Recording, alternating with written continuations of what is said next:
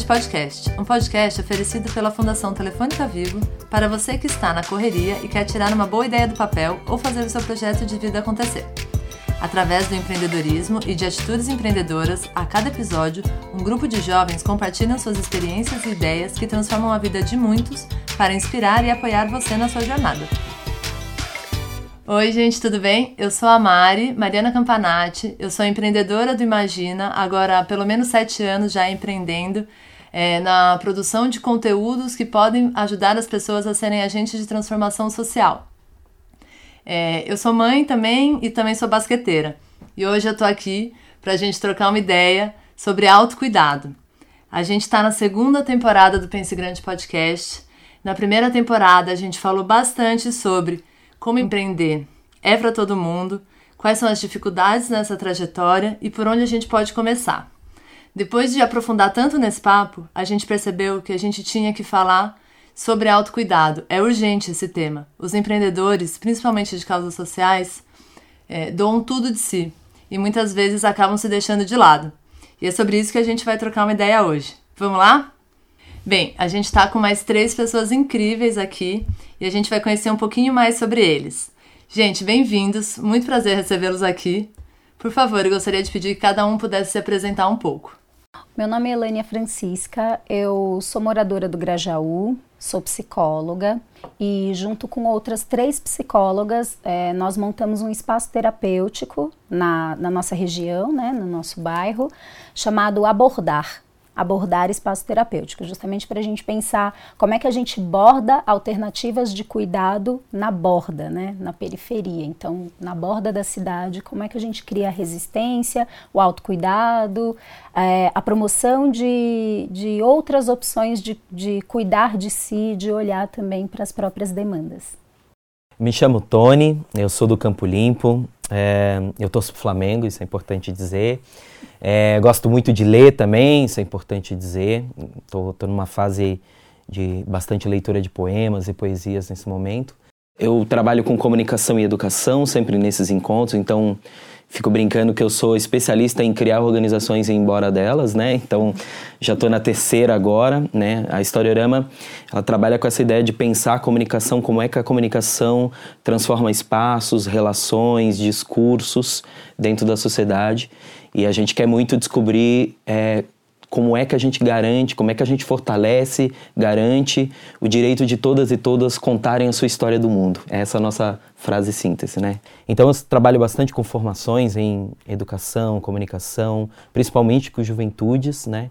E sempre a partir do, do campo limpo, né? O, o território, a minha comunidade, e, e a partir de lá olhar a cidade, o restante do país.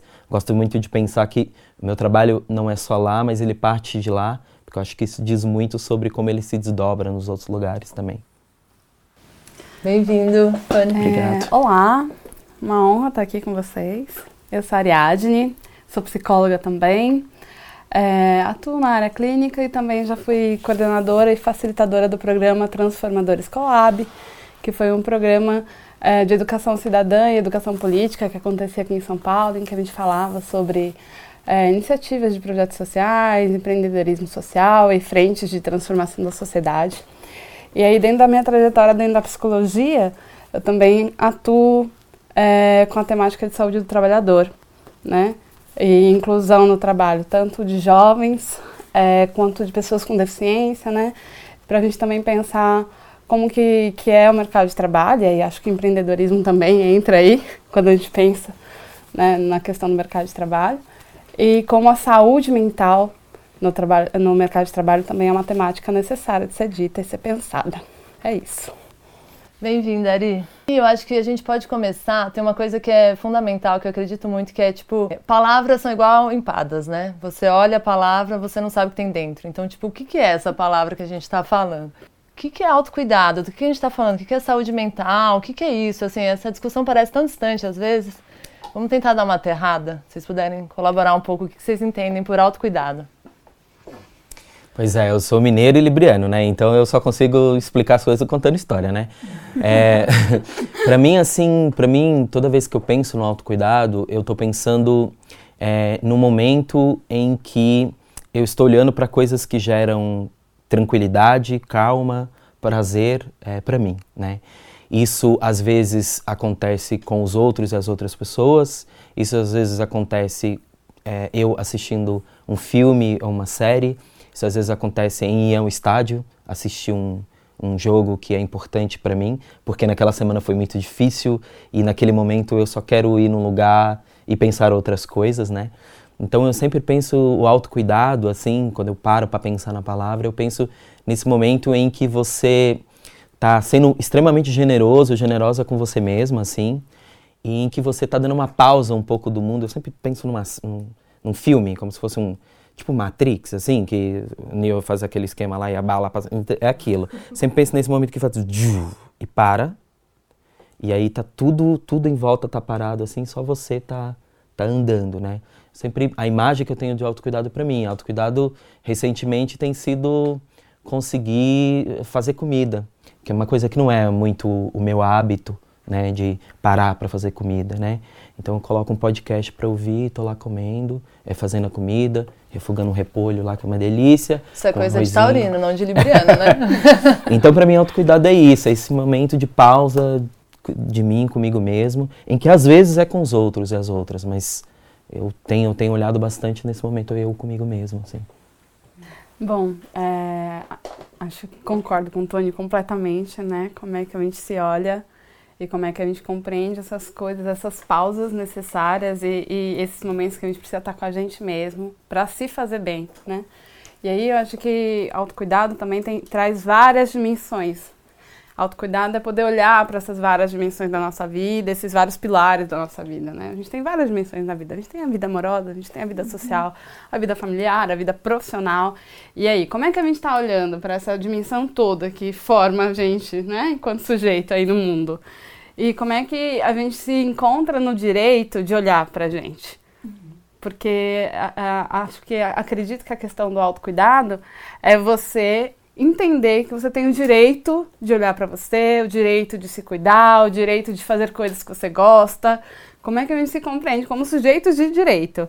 Inclusive nesse sentido, de cuidar de si e de poder ter lazer, poder ter prazer, poder estar é, com, com amigos, poder fazer coisas que é do seu interesse e tudo mais, né? Muitas vezes a gente é, é soterrado pela rotina, soterrado pelas demandas do mundo, pelas correrias, por, por tudo que está acontecendo. E como é que a gente vai encontrando essas brechas no sistema para que a gente também não, não, não adoeça, porque a gente está falando aqui de, de adoecimento, né? Tipo, você precisa, sim, parar, se olhar e entender quais as ferramentas que você precisa se estruturar para não adoecer, para não cair aí é, doente, tanto fisicamente aí, né, mesmo, porque o corpo, ele aguenta o tranco até um certo momento, quanto psicologicamente, emocionalmente aí, né. E como é que a gente vai construindo formas de convívio e formas de vida mais saudáveis. Acho que é por aí que vai o caminho do autocuidado. Eu acho que tem uma coisa que é, vocês dois falaram, né? Que é dessa, dessa questão de ter um momento de prazer, de, de, de ter momentos de prazer. E a gente só sabe, né, pensando em autocuidado, autocuidado, cuidar de si. Mas cuidar de si também significa conviver com outras pessoas, né? Então, cuidar de si, muitas vezes a gente pensa assim: ah, se é autocuidado, é sou eu cuidando de mim, então é um momento que eu tenho que ficar sozinho. Não necessariamente, né? Por exemplo, a gente pode dizer: o recheio dessa empada é de frango.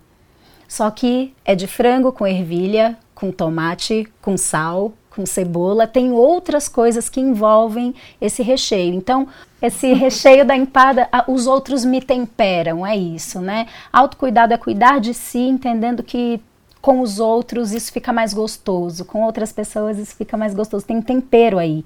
E acho que uma coisa importante de a gente falar também, né, que é aquela ideia de que não é um processo, é, o autocuidado ele não é um processo estruturado, ele não é um processo estruturado que precisa de um profissional que venha e me ensine como, como que eu me cuido, né? Como que eu realizo o autocuidado, mas o autocuidado ele também tem a ver com é um processo de entender o próprio corpo como se esse corpo fosse um, um terreno a, a ser é, descoberta coisas, né? Descobrir quanto tempo eu levo para plantar ideias em mim, quanto tempo essas ideias germinam em mim, entender quem eu sou e entender que amanhã pode ser que eu já não seja mais esse alguém que eu aprendi hoje a ser, né? Então, autocuidado é processo contínuo de conhecer-se, de entender-se no contato com as outras pessoas. Isso que você diz é, é, muito importante, né, no sentido de construção de autonomia. Eu costumo dizer que ninguém sabe mais sobre você mesmo do que você. Né? O que às vezes a gente precisa é oportunidades para que a gente se conheça melhor. Às vezes a gente precisa de um profissional facilitando esse conhecimento, uhum. né? Mas ninguém é capaz de dizer mais sobre você do que você mesmo. E aí como é que a gente se apropria da gente mesmo? Como é que a gente reconhece essa potência de cuidar de si e de, é, de ter a nossa fala, de estar no mundo da nossa forma, né? Ter uma construção de autonomia sobre si mesmo. É, tô, tô pensando sobre isso que escutando vocês, né, uma como é que eu organizaria isso na minha cabeça, né, do meu jeito. Eu, eu sou uma pessoa que ama Manuel de Barros, né? Então eu sempre penso isso. Como é que Manuel de Barros estruturaria essa frase? Então eu fiquei pensando isso, né, que autocuidado para mim é é quando você deixa de acontecer e fica só existindo. Então, tipo, assim, esse acontecer que é acontecer mesmo, né? Realizar coisas. Então, quando a gente está com os nossos e as nossas em um lugar coletivamente ou individualmente, você não está acontecendo, né? Eu estou lá existindo. Então, eu estou cozinhando com amigos e amigas ou sozinho, estou assistindo um filme com amigos e amigos ou sozinho. Então, eu não estou muito acontecendo, eu não estou muito preocupado em, da forma como eu estou eu tô sendo visto acontecendo, né? Eu só estou ali existindo. Então, fiquei pensando isso, né? Tipo, autocuidado para mim é quando você move o teu corpo de acontecer para existir, né? Para viver assim. Que legal, ouvindo isso, para mim tem muito a ver com uma coisa que eu acredito de da gente conseguir equilibrar o que a gente pensa com o que a gente sente com o que a gente faz, que é exercitar a presença mesmo, né?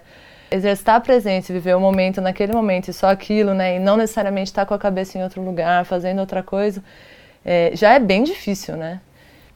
O autocuidado não foi uma coisa que eu entendia como direito também foi uma coisa que eu só comecei a praticar depois que eu entrei numa crise muito, muito grande, assim, de ter muitas crises de ansiedade, de chegar em casa e perceber que eu não dava conta, eu não conseguia atender a demanda de que vinha de todos os lugares, de me envolver muito nas histórias é, que eu ouvia e das pessoas e os projetos que eu me envolvia, e também por estar muito tra trabalhando muito, eu senti uma super cobrança da família também que eu não estava presente. Eu tenho um filho e filho é um negócio que soma uma culpa, assim, nasce a mãe, nasce, nasce a culpa, né? Enfim, tive um momento assim, é, muito, muito difícil, que daí eu percebi que se eu não tivesse um momento de autocuidado, ia dar ruim. Quando que vocês perceberam que isso é importante e por que que isso é tão importante, sabe? E por que que isso é um direito também? Não é uma coisa que é, é para quem pode ou para quem quer pagar uma terapia ou até que nem né, a gente tava, a gente falou um pouco antes hoje de uma coisa geracional que os nossos pais ou quem é mais velho acha que é, é, se você não consegue resolver sozinho é porque você tá louco. E não é uma coisa de quem tá louco, é uma coisa sobre autopreservação, assim. Como que vocês entendem isso como direito? Por que, que isso é importante? Como que essa ficha caiu para vocês pessoalmente, assim, se teve esse momento? Quando eu falo que a minha trajetória da psicologia se deu pela, pela área da saúde do trabalhador também, isso vem desde a minha graduação, né? Foi sempre uma área que eu me interessei em como a gente tem que construir é, processos de trabalho que promovam saúde e não doença, né? E, então, desde a graduação eu estive nessa área, e aí estagiei nessa área, também fui, fui monitora, fiz vários projetos nessa área. Depois que eu me formei, eu fui trabalhar. É, e fui trabalhar junto com uh, um processo de capacitação profissional de jovens, um trabalho que eu gostava muito né? Apesar de ser no terceiro setor é, e eu gostar muito, tinham grandes dificuldades organizacionais e tudo mais, né? E aí eu percebi, depois de alguns meses naquele trabalho, que eu estava com todos os sintomas das pessoas que eu atendia quando trabalhava na área de saúde mental do trabalhador. Aí eu falei, nossa, fudeu. É, foi isso, né? Se eu não tivesse passado por aquele lugar, né, de estudar a saúde mental do trabalhador, entender o trabalho, como que ele pode promover doença, né? Como que ele pode é, causar sérios danos na vida de uma pessoa, talvez eu não tivesse me tocado que eu estava num lugar e que eu estava ficando doente por estar ali. E aí foi que eu falei, nossa, pera, vou dar um 10 aqui, entender o que eu faço. Mas eu fico sempre me perguntando, se eu não tivesse tido aquele, aquela experiência, talvez eu tivesse me submetido a um trabalho que não fosse legal para mim. E aí, a quantas coisas a gente vai se submetendo, né, na nossa vida, porque a gente simplesmente não tem essa experiência de, de entender é, que, olha, eu tenho o direito, né, de, de é, conseguir entender o que eu quero para mim, o que não quero. Ou, né, às vezes a gente não tem direito de escolha, às vezes a gente tem que estar em alguns lugares mesmo, né? Mas, como que a gente é, percebe que mesmo precisando estar ali em condições que nem sempre são favoráveis para a gente, a gente pode também é, cuidar de si e entender qual é a melhor maneira de estar ali, já que não tem condições de sair, né?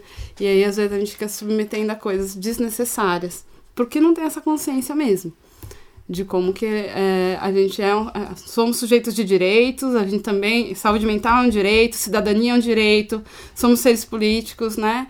Como é que tudo isso faz parte da nossa existência enquanto cidadão e, e enquanto ser político e, e que brechas no sistema a gente vai arranjando para que a gente possa se cuidar um pouco mais e prestar atenção no que a gente sente, e não se submeter a coisas que são naturalizadas, né? Porque isso, sofrimento no trabalho é normal, é natural, todo mundo tem um chefe escroto, né? Aí você vai empreender, todos os corres, todo mundo fica falando, se metendo um monte de coisa e tal. E, ah, é normal, é, empreendedor trabalha 24 horas mesmo, é isso mesmo, para você ter sucesso. Como é que a gente não vai naturalizando coisas que não, não são normais? É, fala com super orgulho que não tira férias há cinco anos. Exato. Né? Um assim, não vai... são normais, né? E, e, e, como é que a gente vai construindo uma nova cultura, né? E percebendo que, bom, isso também é uma luta aí por um, por um processo de trabalho mais digno, né? Mais saudável, assim. Acho que pensando nessa, nessa linha, né, do que você está dizendo, de, de a gente romantizar o sacrifício, né? A, a gente vive numa sociedade que romantiza e nos pede um sacrifício o tempo inteiro, né? É, volta e meia aparecem notícias de pessoas que superaram uma situação e hoje são bem-sucedidas, a tal da meritocracia, né? A ideia de que se você corre atrás, você conquista, e se você não conquistou é porque você não correu atrás o suficiente. Uhum. E essa é uma ideia muito cruel também, a ideia do sacrifício. Né? E aí a gente fica se sentindo culpada também por sentir prazer. E quando a gente fala de sentir prazer, né, a gente fala bastante da a culpa que historicamente mulheres carregam por sentir prazer sexual. Mas também tem uma questão que é de sentirmos prazer de estar no mundo, de sentir prazer de estar consigo. Tem uma cantora que se chama Naira Laís, ela é do Grajaú e ela tem uma música que se chama Fartura de Vida. E tem um momento dessa música que ela diz: Eu quero viver e não só sobreviver. De quando você chega num, num esgotamento profissional, que o teu corpo diz: Bom, já que você, né, por si só, não vai ter a ideia de parar e descansar, eu vou travar. E o corpo trava. Sim. E aí o seu corpo não se movimenta, são dores e vai para o corpo o que as ideias já não dão conta mais de expressar, né? Então o corpo para. E aí foi um pouco nisso que me aconteceu, de identificar que existe uma questão social que precisa ser cuidada, um problema social que precisa ser cuidado. Acho que nas periferias isso é muito mais gritante, porque o investimento na periferia muitas vezes fica abaixo do que a gente merece e precisa enquanto sujeito de direito. E aí você pensa, nossa, precisamos estar nos espaços, precisamos falar sobre isso, só que precisamos estar vivas para estar no espaço e não estar sobrevivas, né? Estar vivas. É, tô pensando que o material de trabalho desse, desses, é, dessas empreendedoras, empreendedores sociais, é, não é uma planilha, não é um microfone. É, o material de trabalho é o próprio mundo, né? E esse material de trabalho que é o mundo não para de acontecer às 18 horas. Nesse sentido, todo dia tem tarefa e todo dia, se a gente abrir um, do, um documento do Word, vai ter mais 45 tarefas para fazer. Porque o mundo é isso, né? Ele está acontecendo aí e a gente precisa agir sobre ele.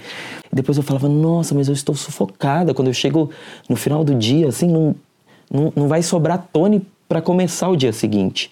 E hoje, quando eu percebo que a gente, que eu mesma estou entrando nessa frequência de, nossa, eu preciso fazer oito coisas, aí eu vou sei lá, assistir um vídeo de gatinho, entendeu? a Mariana Watanabe, maravilhosa, ela fala isso. Ela fala, gente, eu tô um pouco cansada hoje. Manda uns vídeos de gatinho aí que eu preciso dar uma assistida. E faz muito sentido, né? Vídeo de gatinho é. Pera, só um segundo aqui, né? Isso para mim não é. Eu já, nossa, mas isso é meio romântico e tal, né? Como se fosse, ser romântico fosse um pecado também, né? Falou, não, isso não é romântico, não. Isso é, isso é vida, né? Meu avô lá no norte de Minas, antes de começar a ir pra roça, ele ficava um tempo lá olhando a roça e tal. Ninguém falava que ele era romântico, todo mundo falava que ele era cuidadoso. Por que, que olhar os vídeos do gatinho não é cuidadoso também, né? Porque antes eu achava que só precisava fazer. E hoje eu acho que o como fazer é muito importante também. Né? Essa, essa questão do vídeo de gatinho, né? Eu tenho uma professora é, que usa um termo muito interessante, que é quais são suas férias instantâneas? Né? Às vezes a gente precisa ter esse autoconhecimento, de entender o que, que ajuda a gente a se centrar, o que, que a gente, ajuda a gente a se acalmar, né? E pode ser algo muito simples. Então eu tenho plena consciência de que minhas férias instantâneas é tirar o sapato. Eu tiro o sapato, meu corpo relaxa. Eu tiro o sapato, é todo um outro jeito, né? Eu preciso, às vezes, aterrar, colocar o pé no chão aí, pronto. Ou eu posso assistir um vídeo de gatinho, né? Quais são a, as ferramentas que eu tenho e aí que eu posso acessar de uma maneira fácil que pode me ajudar, né? A me acalmar emocionalmente, a me acalmar mentalmente. E aí a gente tá falando de autocuidado também. No meio da correria do dia, pô, eu vou tirar o sapato, entendeu? Total. Vou tirar o sapato por cinco minutos, que seja. Isso que o Tony trouxe é uma coisa que eu acredito plenamente, assim, como a beleza, como o cuidado, como o lúdico cura, né? Recentemente eu é, eu entrevistei, fui lá para a MBA Mirim fazer uma, um, um conteúdo com o Reinaldo Nascimento, que é um cara que fala da pedagogia da emergência, né? O trabalho dele é basicamente é, ele faz uma atuação em áreas de desastres ambientais ou de guerra e ele trabalha com jovens e crianças para ajudá-las no processo de cura desses traumas, né, que elas vivem. E o que ele faz com essas crianças é brincar. Ele vai lá e ele leva atividades artísticas, ele leva poesia, ele leva música. E como isso vai reconstruindo e trazendo crianças que, por exemplo, ficaram muito tempo sem falar, voltam a falar ou conseguem finalmente dormir. E ele traz muito como que o lúdico, é, como que essa brincadeira, como que a arte é uma ferramenta mesmo para a gente trabalhar as nossas curas.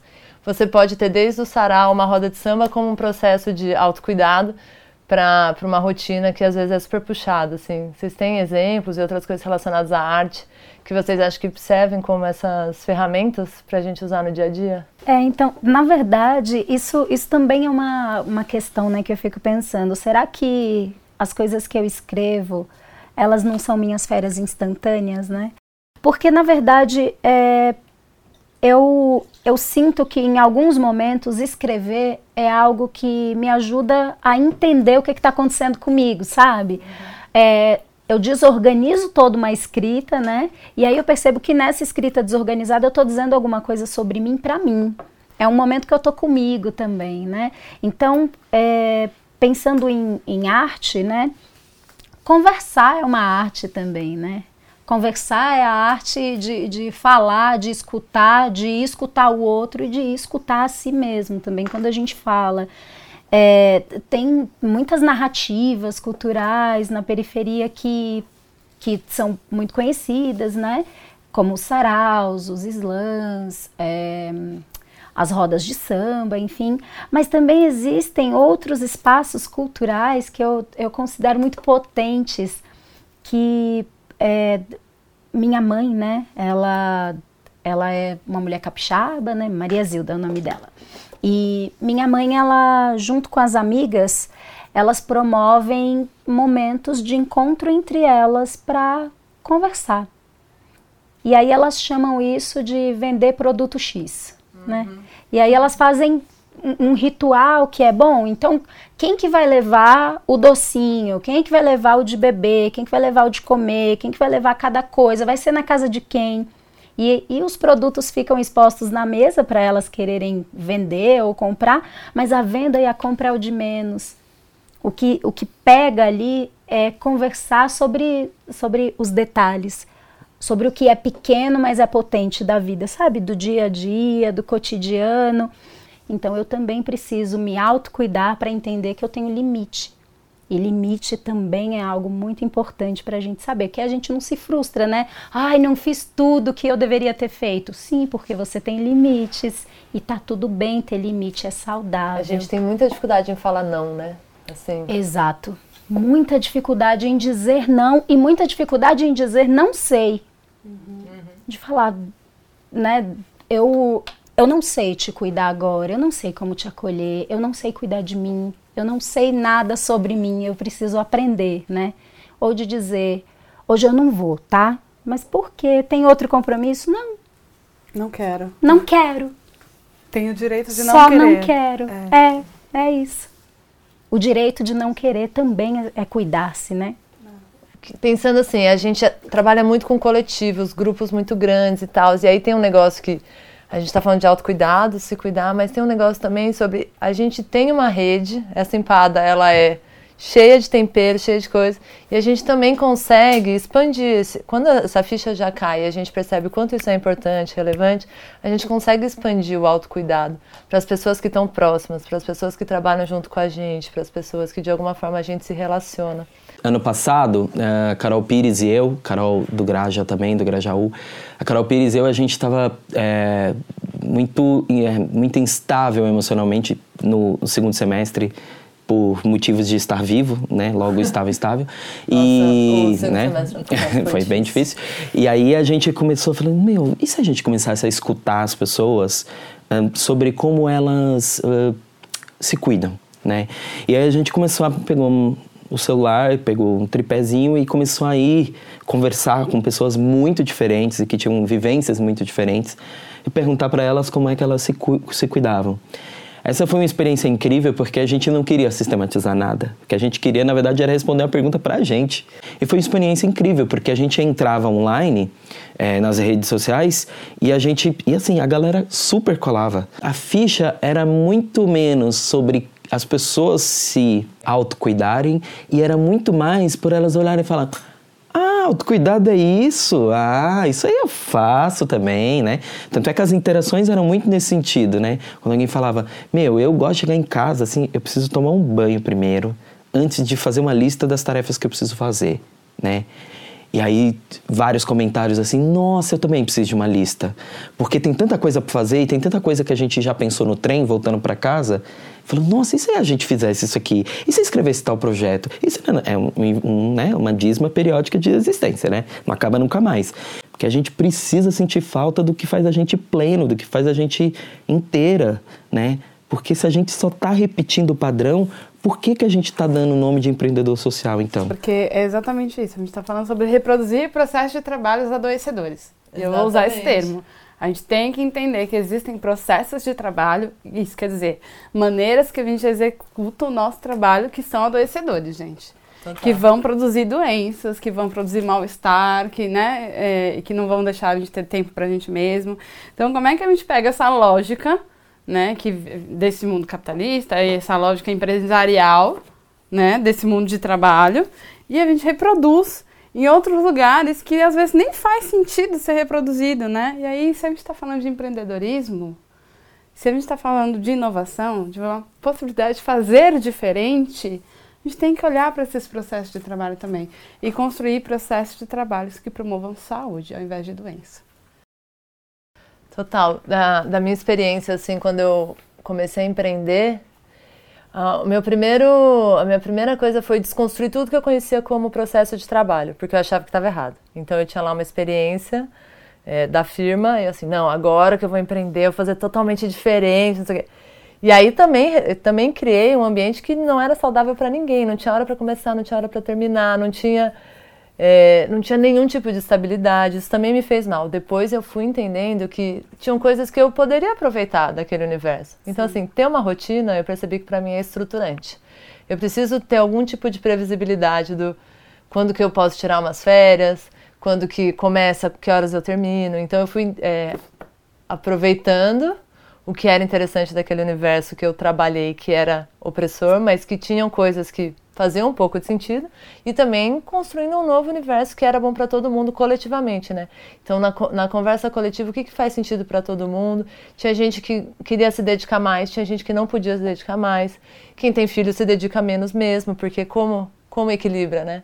Então, cada um foi achando o seu lugar, assim, mas para não ser um ambiente que adoece as pessoas. Um ambiente que é delícia, né?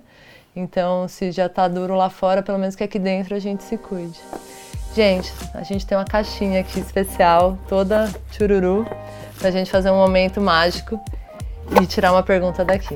Quem, quem faz a honra de sacar a pergunta? Elânia. E aí você já joga.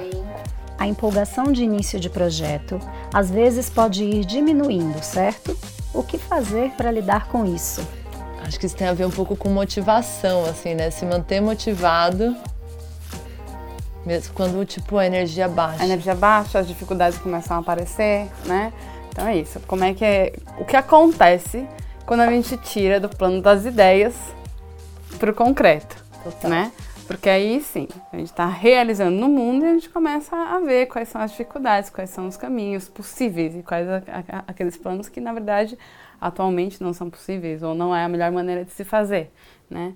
Acho que também é, tem um pouco com o que a Helena estava falando sobre reconhecer seus limites, né? Sobre reconhecer suas fragilidades, sobre entender que tudo bem é, você não saber algumas coisas, tudo bem, algumas coisas vão dar errado mesmo.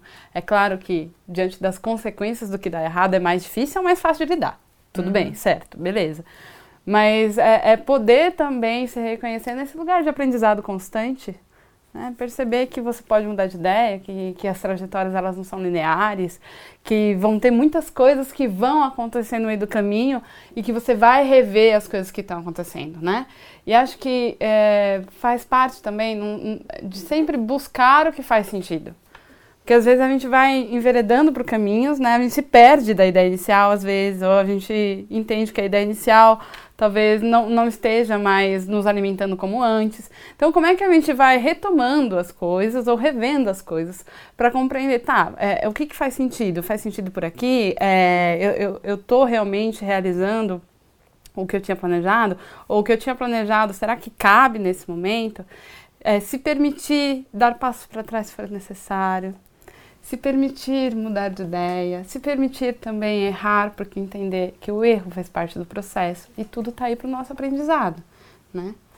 É, acho que também tem que entender de onde vem esse desânimo, porque o desânimo também pode vir de um desgaste, que era o que a gente estava falando até agora, né? Porque aí eu vivo só para trabalho, só para trabalho, e aí se é minha un... meu único pilar da vida, né? Imagina a vida aí com um prato sobre vários pilares, né? Se meu único pilar da vida é o trabalho, se ele estremecer, eu caio junto. Então, gente, é claro, a gente precisa assim, trabalhar um pilar importante, a questão financeira é um pilar importante, mas como é que a gente também vai fortalecendo esses vários pilares da nossa vida, né? A vida emocional, a vida familiar, a vida social, para que quando o trabalho estremecer, né, empreendedorismo, quando os problemas surgirem, a gente também ter outra rede de apoio para que a gente possa sustentar. Empolgação é uma coisa muito gostosa de sentir, porque empolgação aumenta desejo, aumenta sonho, aumenta vontade, aumenta um monte de coisa boa e diminui coisas ruins, né? Só que empolgação, ela, ela é início de processo, ela não é processo inteiro. O processo, é, e aí quando você diz que as trajetórias não são lineares, é perfeito, né? É perfeito. Então, se, se eu tenho, pensar numa coisa concreta, né? Se eu tenho uma parede, outra parede. E tem um metro de distância entre essas paredes. Se eu pego uma corda e prendo numa ponta da parede, prendo essa ponta na outra de um jeito reto, cheguei rápido de uma parede à outra, né? Usei pouca corda, mas é isso, usei pouca corda. Significa que se eu precisar usar aquele tanto de corda para criar outras formas de uma parede acessar a outra, eu não vou conseguir. Isso significa que é, as trajetórias elas precisam ter curvas, ter descida, ter subida, ter linha reta em algum momento, uma estabilidade no momento, mas ela precisa ter essas curvas para a gente ganhar mais repertório. Porque quando a gente fala de ter rede de apoio, é rede de apoio de outras pessoas para que a gente possa contar, né? Não só as pessoas que estão ali dentro do, do, do, trabalho, enfim, mas pessoas no ambiente familiar, de amizade, enfim. Eu preciso ter uma rede de apoio que são os outros, mas eu também preciso ter uma rede de apoio interna que é repertório. E repertório eu só consigo encontrar nesse processo de errar, acertar, me frustrar, ficar triste, brigar com, com a equipe, com os amigos, com quem está junto comigo ali, é, discutir, criar uma nova forma de sair de um problema criar um jeito de entrar num problema, né? Porque também às vezes a gente entra em alguns problemas. E a gente precisa entender que processo tem calmaria e tá tudo bem, tem monotonia, tá tudo bem. Em alguns momentos desanima e tá tudo bem. Eu acho que essa é a grande questão. É, que a gente pensa também com relação ao auto, autocuidado, que esse processo não é gostoso sempre. Legal. Né? O autocuidado não é um processo gostoso e bonito sempre, inclusive, né? A gente está aqui conversando e me gera uma empolgação de falar, não, quando eu chegar em casa hoje, eu vou sentar, vou ler um livro, e vou ler um livro que eu quiser, eu não vou ler um livro porque eu preciso ler esse livro, né? E aí eu tô muito empolgada e quando eu chegar no trem, meu bilhete não vai passar, e aí eu já vou ficar frustrada, falar, tá vendo? Hoje eu já não vou conseguir ler o livro. Quer dizer, não consegui exercer o autocuidado. Mas chegar em casa e falar, estou frustrada e preciso ficar aqui, remoendo minha raiva, um pouquinho também é autocuidado, né? Uhum. Entender que o processo. Sentir raiva, também. sentir raiva também é um processo importante, porque se eu sinto a raiva, eu consigo inclusive saber o que, que me tira desse lugar de raiva. E quando eu ficar com raiva de novo, uhum. eu vou saber que essa raiva é momentânea, que ela dura um tempo e que vai passar, e que quando passar eu vou conseguir ver as coisas de um jeito diferente. Uma coisa que eu aprendi é que se eu se eu realmente ficar me observando, me investigando e tal, eu vou naturalmente descobrindo aquilo que realmente é o fogo da paixão, que é do tipo assim, que me incendeia, e aquilo que realmente eu preciso cumprir porque alguém precisa fazer. Mas eu acho que eu saber que alguém precisa fazer e eu fazer é diferente de eu só estar tá no automático. Então, realmente, é, esse convite irresistível que aparece em algum momento da vida de que esse é o plano, você precisa fazer isso, isso e isso para você chegar lá realmente é uma mentira. Porque eu conheço um monte de gente incrível, todas as pessoas que eu gostaria de conhecer e não precisei seguir o mesmo caminho, né? Então, é, é, essa coisa da, da paixão do começo é isso. Eu acho que tem que olhar com mais cuidado, assim, porque às vezes, às vezes só acabou mesmo, assim. Às vezes o projeto acabou, às vezes você se apaixonava por esse comecinho, às vezes você se apaixonava só por pelo público. Então você tem que trabalhar com esse público mais com outra linguagem.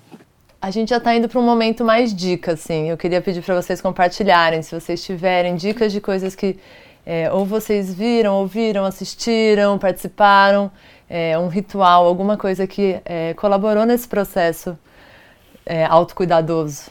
É, eu tenho uma dica também, depois eu falo. Eu tenho tentado todo começo de mês fazer entrar nos sites de vários espaços culturais ou de colar no site do Periferia em Movimento, do Desenrola e pegar um pouco a agenda cultural. Eu coloco lá no começo do mês, assim, é, fazer pesquisa. Aí ele aparece no meu e-mail e aparece no meu celular. E aí eu paro, porque eu sei que geralmente é uma segunda. E aí eu paro, vou lá e faço uma pesquisa de atividades culturais. Entro nos sites do SESC, entro no site do CCSP, ou no site do Periferia em Movimento, do Desenrola e tal. E tento fazer isso. Essa é uma coisa. Uma outra coisa é conseguir garantir que durante a semana eu não tenha dois, três dias de reuniões consecutivas. Então, é isso. Ah, quem está empreendendo socialmente, principalmente nas periferias, essa é uma sensação que eu tenho. Eu sempre digo que ele não, ele ou ela não estão empreendendo um projeto, eles estão empreendendo o território inteiro. Então, para empreender o território inteiro, você não consegue só ir em reuniões que sejam sobre o, o seu tema de atuação porque você está empreendendo território, então você vai participar da discussão sobre saúde, sobre educação, sobre Então eu fico tentando garantir que durante a semana eu tenha tem dias, como por exemplo, eu gosto muito de futebol. Ontem era um dia que tinha três coisas para poder ir, mas eu fui para casa dos meus pais assistir futebol com meu pai, porque isso aí é importante para mim, para ele, né? E a gente assistiu futebol e eu me senti super tranquila de não estar nos outros lugares. Então, garantir que não haja reuniões sequenciadas é, é uma questão. Organizar minha agenda do dia. Essa é uma, é uma coisa que eu tenho feito para mim cuidar. Não parece ser uma coisa de trabalho, mas para mim é uma coisa de cuidado. Tudo é urgente se eu não tenho muito uma lista. Então eu estou tentando colocar todo dia de manhã, colocar uma lista do que eu preciso fazer naquele dia, né? E, e coloco um monte de coisa e falo, não, hoje vai dar para chegar até aqui. E aí eu vejo que é mais importante para mim chegar até naquele dia. Tem dia que outras coisas mais atravessam, sim, mas essa agenda assim, ela tem sido transformadora para mim, porque ela não é sobre trabalho para mim, ela é sobre cuidado, porque eu porque eu sei que dentro da tarefa A eu tenho a A1, A2, A3, A4, A5, mas eu não preciso fazer todas hoje. Eu posso fazer a A. E amanhã eu faço A1 e A2, A3. Senão fica, eu fico sendo engolido pelas tarefas o tempo todo. E desligar o celular. Hum, Todo dia à noite tem tentando desligar o celular. É, é, importante a gente pensar que quando a gente está falando dessa questão do autocuidado, a gente sempre fala, ah, é porque a gente sempre aceita todos os convites, a gente vai em todos os espaços, a gente tenta estar em todos os lugares, absorver o, o máximo de informações que a gente tem. Tá, se a gente quer estar em todos os lugares, estar consigo é um lugar.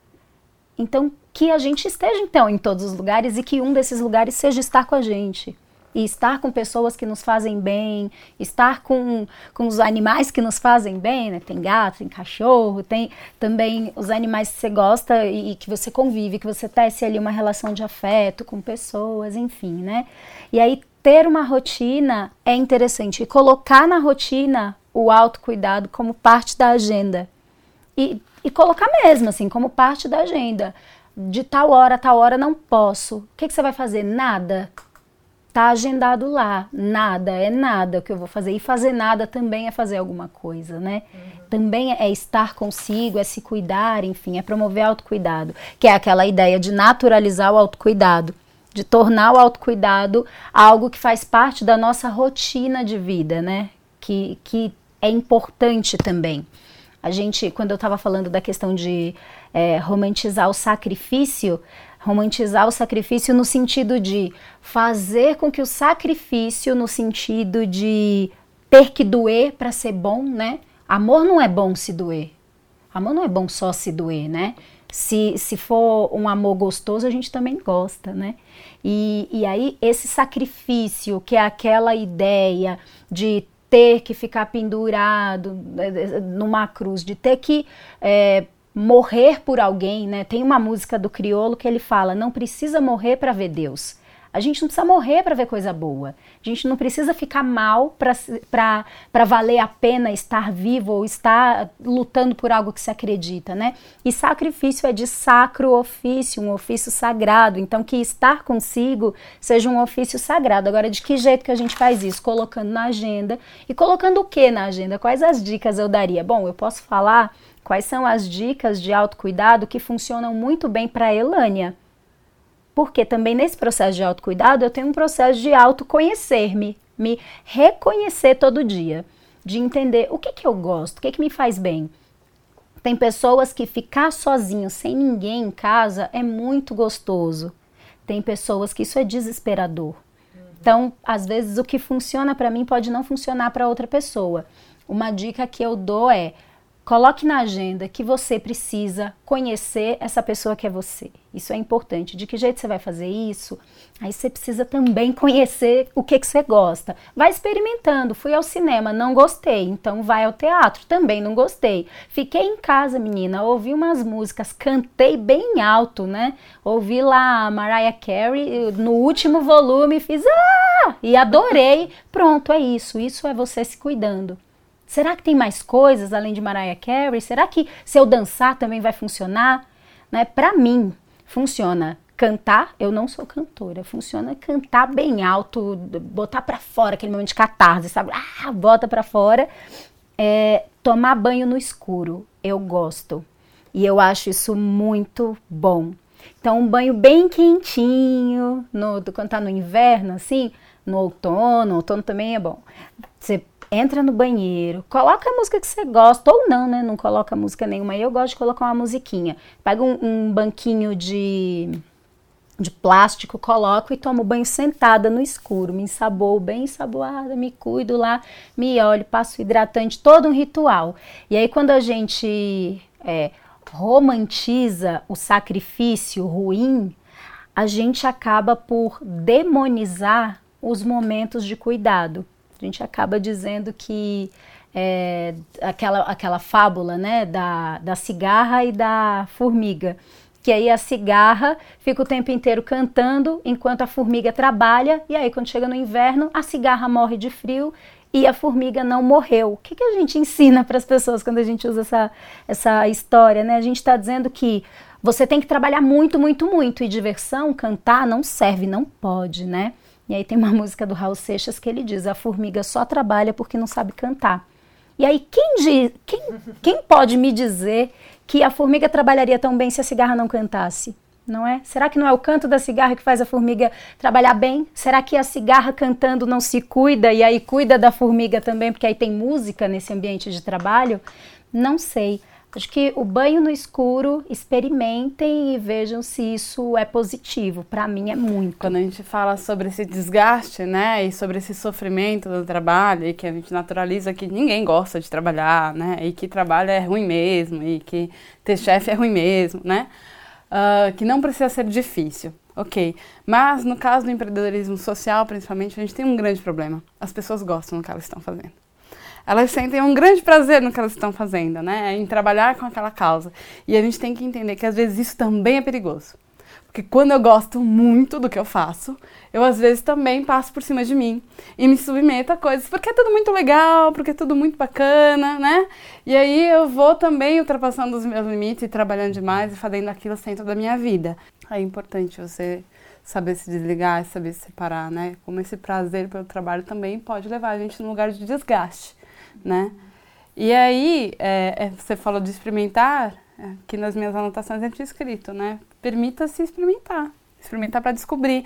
E eu acho que a gente está falando do, do, experimentar, isso em vários âmbitos, quando a gente fala do empreendedorismo, é uma grande experimentação a todo momento, né? A gente está aí experimentando, vendo o que, que faz sentido, o que, que funciona, o que, que não funciona. E aí, como é que a gente pega esse lugar de experimentação para a gente mesmo?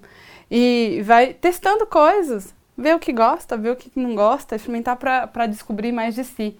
É, e como é importante a gente perceber que tudo que a gente vai falando hoje sobre autocuidado são coisas simples. E acho que os três aqui, os quatro, a Mari também, é, teve essa preocupação, né? De falar do autocuidado como algo cotidiano, como algo simples, né? Como algo que eu posso acessar a qualquer momento, que está ao meu alcance, né? Então não é pagar a terapia, não é fazer a viagem, não é essas coisas. Pagar a terapia é necessário, vamos ver se é esse autocuidado que eu estou precisando agora, porque às vezes é, tá? Então, às vezes eu preciso, sim, de um campo profissional para me olhar mais. Às vezes eu quero fazer a viagem, aí eu vou fazer um investimento maior. Mas como é um lugar também do, do pequeno, do cotidiano, do poder olhar para si, ouvir uma música, respirar, tirar o sapato, ir no teatro e se experimentando e se descobrindo nesses territórios, entendendo o que, que faz bem para a gente e o que, que me constitui, né? Tem uma coisa para mim que é tipo muito, muito boa, que é a atividade física, assim. Eu não sou dessas pessoas que, ai, eu não entro numa academia há muitos anos e, e acho que nem vou entrar de novo, porque o ambiente da academia não é esporte, né? Diferente. Mas o esporte coletivo, para mim, ele, é, ele cura muito, assim. Então, a gente começou um grupo de amigas, assim, a jogar basquete juntas em espaços públicos e percebeu como isso estava sendo muito, muito bom para gente se cuidar entre si. Na verdade, era um momento de exercitar a presença, porque no esporte, você tá lá jogando, você não tá pensando em mais nada, você só quer fazer uma cesta, no caso. Então, a gente saía correndo e ficava rindo, não sei o que, era uma coisa muito deliciosa, assim, virou um ritual na minha semana, era o único momento que era só para mim, eu não deixava ninguém tirar isso. E tem uma outra coisa que eu aprendi num processo que eu acho que é muito legal nessa linha do autoconhecimento, que é vem até da antroposofia, assim, que é uma linha é, de pensamento, mas que é fazer uma retrospectiva toda toda noite antes de dormir. Você meio que faz uma retrospectiva do que aconteceu no seu dia, de de trás para frente. Então, ah, agora eu deitei, antes eu cheguei em casa, não sei o quê.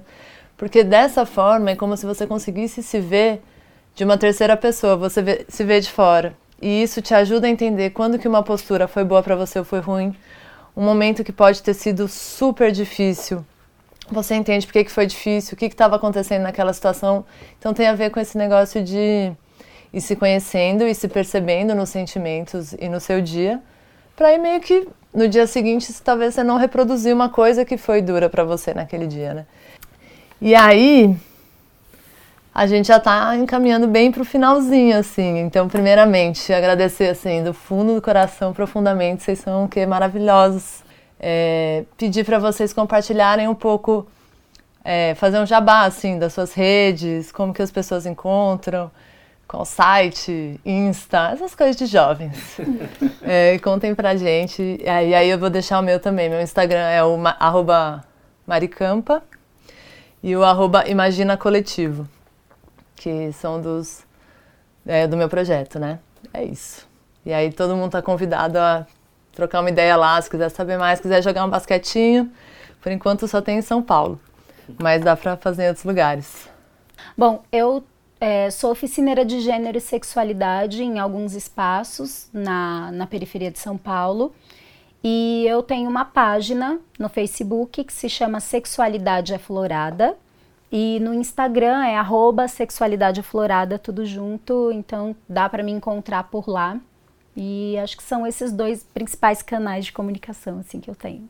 E agradecer pela, pelo convite, pela possibilidade de estar aqui, de trocar, de conversar. Aprendi muito, é muito bonito escutar cada uma de vocês e e só tenho a agradecer. Foi um, uma conversa muito gostosa de se fazer. Me senti cuidada.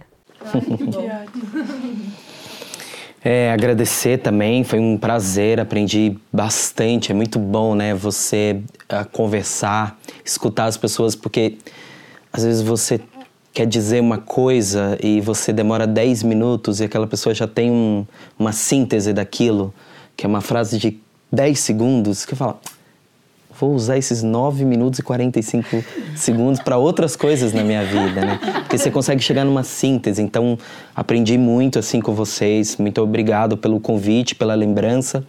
É, quero deixar esse convite de que, que é muito forte para mim, é o que eu faço é também o que eu sou, mas não é só o que eu sou. É, isso é muito forte para mim. Eu tenho tentado é, inverter as perguntas no WhatsApp, no Facebook, né, em todas as redes, que ao invés de só perguntar você está bem, perguntar como é que você se sente hoje. Então quero recomendar que todo mundo faça esse exercício porque é muito interessante como muda. Bom, nas redes assim eu gosto muito, eu trabalho, produzo bastante conteúdo e aí eu falo produzo conteúdo porque realmente o conteúdo no meu Instagram não é a minha vida, não sou eu, porque eu não sou um produto. É, mas eu gosto muito de contar o que eu vejo.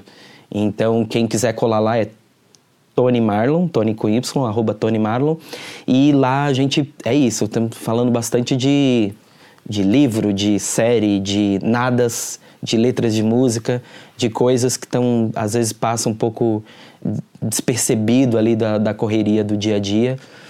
E, e é isso, quem quiser colar lá, super à vontade. Só dar um spoiler que é, eu já ouvi bastante isso, é assim, ah, mas você não fala de empreendedorismo social lá. Eu falo, pois é.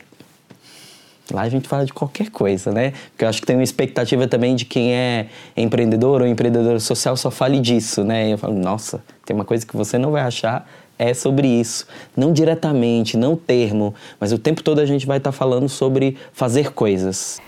Bom, gente, eu agradeço também imensamente estar aqui hoje. Obrigada pela confiança, pelo convite, por estar dividindo essa mesa aqui com essas pessoas maravilhosas. É, eu não tenho Instagram, eu sou uma pessoa um pouco antissocial. eu não tenho essas coisas todas. No momento, não tenho nenhum projeto para divulgar. Mas eu quero dizer que os projetos de todos vocês aqui são incríveis. Adoro o Tony. é verdade, eu conheço o Tony também de outros tempos. A Sexualidade Aflorada tem acompanhado também lá no Facebook, porque eu não tenho Instagram. Eu sou retrô. Né? A Sexualidade Aflorada está com vários vídeos, vários processos muito legais. Eu imagino também maravilhoso. Então, eu adorei. É, Estou fazendo jabá do projeto de vocês. Vários aprendizados. Vou começar a perguntar para as pessoas como elas se sentem e não como, como elas estão. Uma coisa que eu já excluí é o tipo perguntar o que você faz, assim, não, há muitos anos eu não faço isso, mas como isso é bom, né? Ir mudando essas coisas tão arraigadas.